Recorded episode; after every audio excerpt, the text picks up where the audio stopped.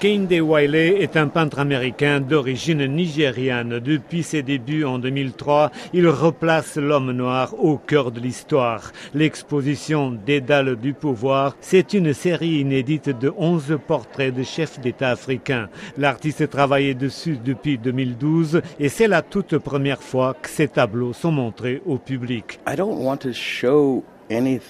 Je n'ai pas voulu montrer quoi que ce soit. Il s'agit d'une expérience artistique et d'une provocation à la fois pour voir comment il se place par rapport au pouvoir et sa représentation.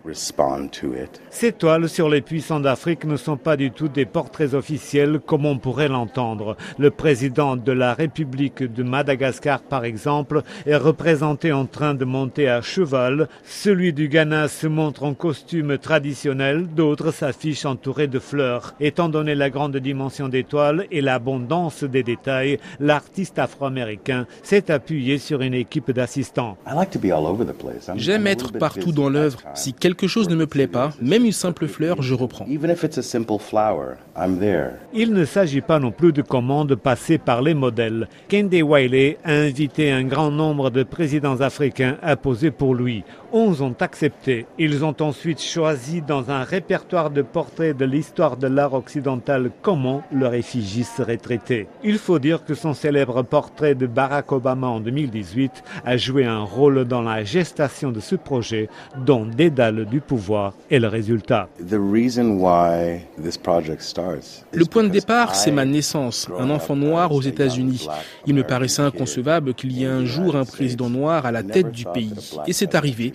C'est vraiment Obama qui a allumé le feu dans ma tête et m'a conduit au sujet de la présidence noire. C'est ce que j'ai voulu aller voir en Afrique. Pas des présidents, mais plutôt comment s'articule un discours entre l'histoire, une déception de l'héritage du colonialisme et de l'esclavage. L'exposition suscite la perplexité en raison du style même des œuvres, mais surtout prête à controverse. Les visiteurs ont du mal à admettre la glorification de certains dirigeants africains. Kende Wiley n'élude pas l'objection.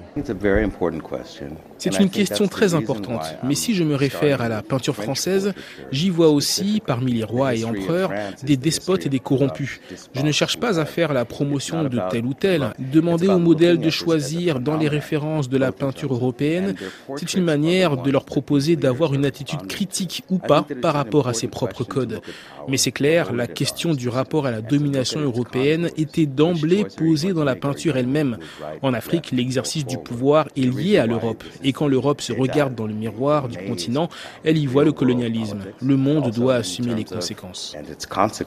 Ces tableaux figuratifs précis et bariolés tressent des liens entre la peinture classique, la culture pop et l'Afrique. Je pense également qu'on devrait se dire que ce sont des objets d'art qui vont durer bien plus longtemps que chacune de nos vies. C'est aussi une question d'ego. Les chefs d'État africains veulent être vivants, sexy, présents dans le monde. Mais en réalité, il y a surtout sur leurs épaules cette responsabilité de gouverner. Et tout ceci fait partie intégrante de ce projet. Dédale du pouvoir, une exposition hyper réaliste à la lisière du kitsch. Pour une fois, rien d'exagéré à dire que c'est du jamais vu.